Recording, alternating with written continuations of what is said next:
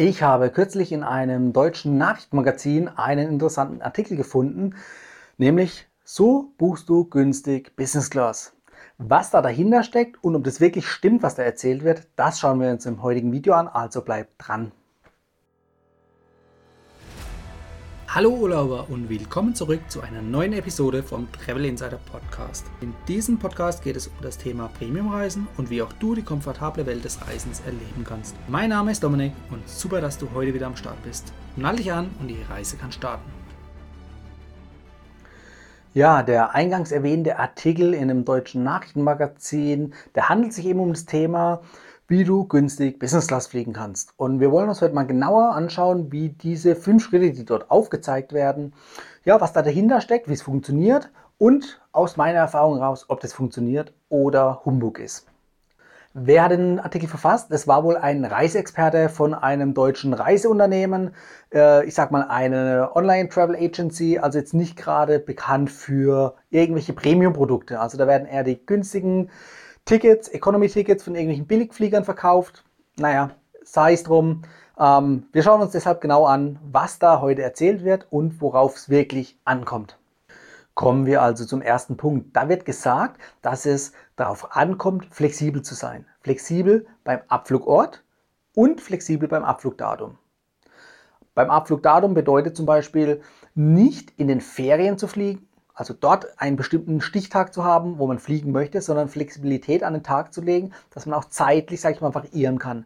Da muss man jetzt nicht um Monate variieren, aber zumindest, dass man im Idealfall einen Zeitpunkt erwischt, wo in den meisten Bundesländern keine Ferien sind. Einen Zeitpunkt zu erwischen, wo in allen Bundesländern keine Ferien sind, das wird sehr schwer. Da gibt es nur sehr selten Termine, aber zumindest wo in den meisten Bundesländern oder zumindest im Heimatbundesland keine Ferien sind. Also Heimatbundesland, da wo der Flughafen sich befindet. Das sorgt dann auf jeden Fall für eine geringere Nachfrage und geringere Preise. Das ist schon mal korrekt, kann man so stehen lassen, kann ich auf jeden Fall ja, bestätigen.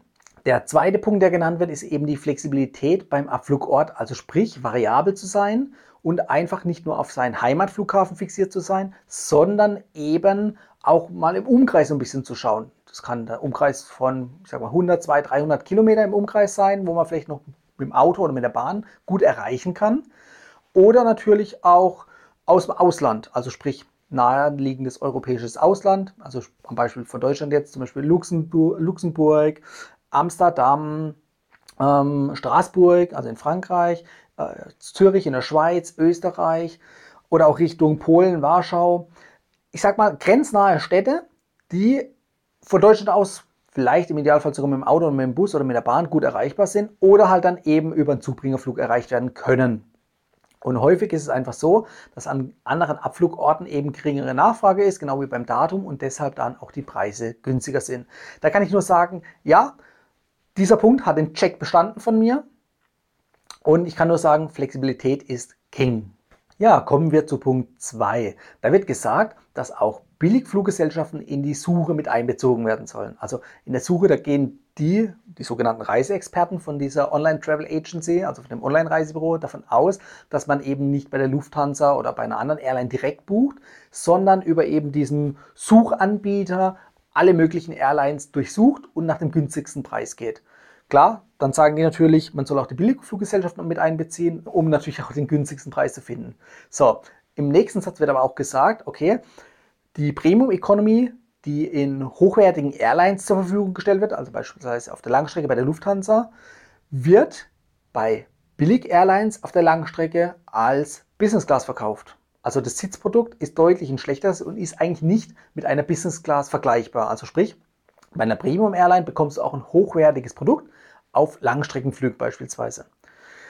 Dann ist natürlich klar im Umkehrschluss, schlechteres Produkt bedeutet auch gleich schlechterer Preis. Also von daher stimmt der Punkt inhaltlich natürlich schon, aber ist totaler Quatsch und den kann ich so absolut nicht bestätigen, beziehungsweise ich kann dir nicht empfehlen, da auf den Preis zu achten und ein schlechteres Bordprodukt zu wählen. Du wirst dich am Ende nur ärgern.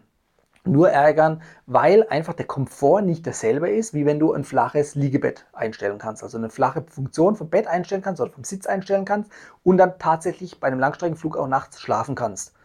Du wirst dich ärgern, glaubst mir, wenn du einen hohen Preis bezahlst, vielleicht jetzt nicht 2.000, 3.000 Euro, dann kostet hier die sogenannte Business äh, Class Light vielleicht dann nur 1.000 Euro auf einem Langstreckenflug, aber es ist einfach nicht dasselbe. In dem Fall Check nicht bestanden. Ja, zum dritten Punkt. Da wird gesagt, dass man eben oder dass es sich lohnen kann, an Online-Auktionen von Fluggesellschaften teilzunehmen. Online-Auktion ist hiermit gemeint die Upgrade-Auktionen. Gibt es beispielsweise bei der Lufthansa auch. Und ja, bei sowas ähm, lohnt es sich natürlich immer mal mitzubieten. Man muss dann schauen, ähm, wie die Nachfrage ist auf dem Flug. Also wenn der Flug sowieso schon ausgebucht ist, ist wahrscheinlich auch die Wahrscheinlichkeit höher, dass viele Leute diese Funktion mitnutzen und auch mitbieten. Wobei viele werden es nicht sein, weil viele kennen diese Funktion auch noch gar nicht. Obwohl es ja eigentlich schon ein paar Jahre lang gibt, aber es kennt halt noch nicht jeder. Von daher kann man natürlich Glück haben. Wenn der Flug sowieso nicht ausgebucht ist, also nicht voll besetzt ist, dann ist die Wahrscheinlichkeit sowieso hoch, dass man hier günstig ein Schnäppchen schießen kann. Günstiger, als wenn du direkt Business Class gebucht hättest. Ein Nachteil hat das Ganze. Du kannst natürlich dich nicht darauf einlassen oder sicherstellen, dass du auch tatsächlich Business Class fliegen wirst. Denn wenn dich jemand überbietet, also sprich, wenn du keinen hoch genugen Preis bietest, dann kann es sein, dass du keinen Zuschlag bekommst und eben in der ursprünglich gebuchten Reiseklasse weiterhin sitzen bleibst. Also sprich, du hast einfach nicht die Sicherheit, die Planungssicherheit, wenn du, als wenn du einen Business-Class-Flug direkt kaufen würdest. Also was hier an dem Punkt gesagt wird, stimmt, kann ich absolut zustimmen. Haken dran, weiter zum nächsten Punkt. Ja, im nächsten Punkt ist die Rede davon, also im Schritt 4, dass natürlich kostenlose Upgrades sehr reizvoll sind. Klar, wer würde das nicht nehmen, dankend annehmen, wenn einem ein kostenloses Upgrade geboten wird. Aber sind wir mal ehrlich, da wird auch gar nicht näher drauf eingegangen. Kostenlose Upgrades kannst du eigentlich knicken. Die wird es in der Praxis so gut wie nie geben. Kommt natürlich auf die Airline drauf an. Also ich rede jetzt mal hauptsächlich von der Lufthansa. Bei anderen Airlines, gerade in den USA, gibt es teilweise mit einem Vielfliegerstatus ähm, bevorzugte Upgrades. Also so wirst du einfach abgegradet. Du kannst du eigentlich immer eine Kategorie niedriger buchen gefühlt und hast, wenn der Flug nicht ausgebucht ist oder wenn nicht gleichwertige oder höherwertige Statusmitglieder an Bord sind, äh, hast du eine gute Chance, da abgegradet zu werden. In Deutschland ist es nicht ganz so, oder bei der Lufthansa ist es nicht ganz so. Da kommt es natürlich auch darauf an, wie ist natürlich die Verfügbarkeit im Flugzeug. Also sprich, ist zum Beispiel die Economy überbucht, dann werden natürlich Statusmitglieder oder Personen, die einen hohen Ticketpreis bezahlt haben, bevorzugt und in die nächsthöhere Reiseklasse verschoben oder abgegradet. Ja. Lässt sich natürlich nicht planen, aber es gibt definitiv die Möglichkeit. Wenn aber die Economy, also vorausgesetzt, du hast ein Economy-Ticket gebucht und die Economy ist nicht ausgebucht, also da sind noch viele freie Plätze, dann gibt es ja keinen Grund, dich abzugraden. Also nur weil freie Plätze da sind, auch in der Business Class dann in dem Fall, wird dich keiner da vornherein upgraden. Bedeutet, es muss eben im Prinzip die Konstellation da sein, dass eine Überbuchung irgendwo stattfindet und eben dann ausgewählte Passagiere eine, Reise, eine Reiseklasse höher gesetzt werden. So, in dem Artikel oder auf dem Schritt 4 geht es natürlich weiter. Da wird dann angesprochen, dass man als Vielflieger ja Airline-Punkte sammeln kann, was unter Punkten gemeint ist. Oder Airline-Punkten verstehe ich zwar nicht ganz, ich gehe davon aus, es sind Meilen genannt äh, oder gemeint. Ähm, und dass man dann eben mit den Meilen oder in dem Fall Punkten dass man hier dein Upgrade oder sein Upgrade in höhere Reiseklasse ja, buchen kann, dass der dann kostenlos ist, sofern Meilen vorhanden sind. Ähm, ja klar, das ist natürlich einer der gängigen Tricks, auch hier auf diesem Kanal, mit Meilen in einer höheren Reiseklasse zu fliegen. Ich verweise mal auf dieses Video hier oben.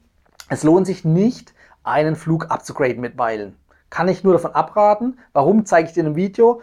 Mein Fazit aber an der Stelle ist, buch gleich die Business Class oder gleich die First Class. Spar dir einiges an Aufwand, Zeit und gibt auch Planungssicherheit. Und natürlich Meilen muss auch gucken, was für dich günstiger ist. Ähm, auch wird weiter genannt natürlich, dass Meilenkreditkarten diverse Airlines das Ganze so ein bisschen ankurbeln. Sprich, auch das erzähle ich euch immer wieder nutzt eine meilenfähige oder punktefähige Kreditkarte. In dem Fall empfehle ich natürlich immer gerne die Miles More Kreditkarte. Verlinke ich hier oben, da habe ich extra vor kurzem ein Video dazu gemacht. Da erfährst du alles über die Kreditkarten, wie du damit Meilen sammeln kannst und wie du damit natürlich dann auch später in der Business Class fliegen kannst. Also von daher, dieser Schritt 4 kann ich sagen, ja, Haken dran, da wurde die Wahrheit gesagt. So, Kommen wir zum letzten Punkt, zum Punkt 5. Da wird gesagt, dass Interessenten sich regelmäßig Ausschau nach Sonderangeboten halten sollen. Das ist grundsätzlich mal nicht falsch, aber in dem Fall, dass man den Newsletter von Fluggesellschaften äh, abonnieren sollte oder dann halt vielleicht auch von den äh, Reisebüros. Ja. Äh, grundsätzlich ist es richtig, ähm, dass natürlich Fluggesellschaften immer mal wieder ein paar Sonderangebote bepreisen. Es sind aber keine wirklich guten Sonderangebote. Ja. Also sprich, es sind einfach durchschnittliche Preise, wo vielleicht 10% günstiger sind als eben, äh, in der normalen Saison. Ähm, so ein richtiger Bonus ist jetzt nicht dabei. Da empfehle ich dir, abonniere den Newsletter von diversen Reiseblogs. Ja, das kann natürlich auch meiner sein. Da findest du natürlich in der Beschreibung unter dem Video oder in den Show Notes vom Podcast, findest du natürlich dann meinen Link zum Newsletter, kannst du dich kostenlos eintragen. Ich halte nämlich Ausschau nach diversen Reisedeals, die aber nicht meistens nicht aus Deutschland direkt abgeben, sondern ab dem umliegenden Ausland. Ich habe ja eingangs schon bei Punkt 1 gesagt, es ist wirklich richtig, die Flexibilität hier zu nehmen, also sprich auch die örtliche Flexibilität und einfach im Ausland, im nahen EU-Ausland zu schauen. Dort gibt es häufig sehr günstige preisliche Angebote, also da sprechen wir teilweise von 50% Rabatt. Und das kann sich dann wirklich durchaus lohnen. Also auch lohnen, eben den Umweg in Kauf zu nehmen. Aber solche Angebote, die erfährst du in keinem Newsletter von irgendwelchen Airlines, weil die Airlines, die wollen natürlich den deutschen Kunden einen deutschen Flughafen als Abflughafen verkaufen mit einem, sag ich mal, höheren durchschnittlichen Preis, als das jetzt im Ausland der Fall wäre. Ja? Von daher kann ich dir nur empfehlen, wie gesagt, abonniere den Newsletter von mir oder von anderen Reiseblogs. Da wirst du eben auf solche Deals und natürlich viele andere Deals hingewiesen um günstig Business Class fliegen, fliegen zu können, teilweise mit 50 oder mehr als 50 Prozent Ersparnis. Ja, also kommen wir kurz zum Fazit. Es waren fünf Punkte. Äh, es waren richtige und falsche dabei, also wo ich sagen kann, ja, absolut unterschriftsreich von mir, von meiner Seite aus. Aber es waren natürlich auch Punkte dabei, wo ich sage, pff, naja, nicht wirklich. Also gerade jetzt der Punkt eben mit dem äh, komfortablen Bordprodukt, also sprich einen Premium Economy Sitz als Business Class zu verkaufen, da wirst du keinen Spaß damit haben. Ja, also, ansonsten empfehle ich dir natürlich das Meilensammeln, das Meilensammeln und das Meilensammeln. Wie das geht, wie gesagt, habe ich dir vorhin gesagt, mit der Kreditkarte beispielsweise. Hier oben ist nochmal das Video. Und damit hast du einfach die Möglichkeit, dir ein gutes, prall gefülltes Meilenkonto aufzubauen, indem du dann auch anschließend direkt Buchungen für Prämientickets ausführen kannst. Auch hier habe ich ein Video da oben, wie du solche Prämienmeilen kostengünstig idealerweise einsetzen kannst. Da gibt es auch eben das Video, in dem ich erkläre am Beispiel von Dubai, wie das hervorragend funktioniert, was für Möglichkeiten es gibt, nicht nur bei Miles More, sondern auch andere Möglichkeiten, um das Ganze umzusetzen.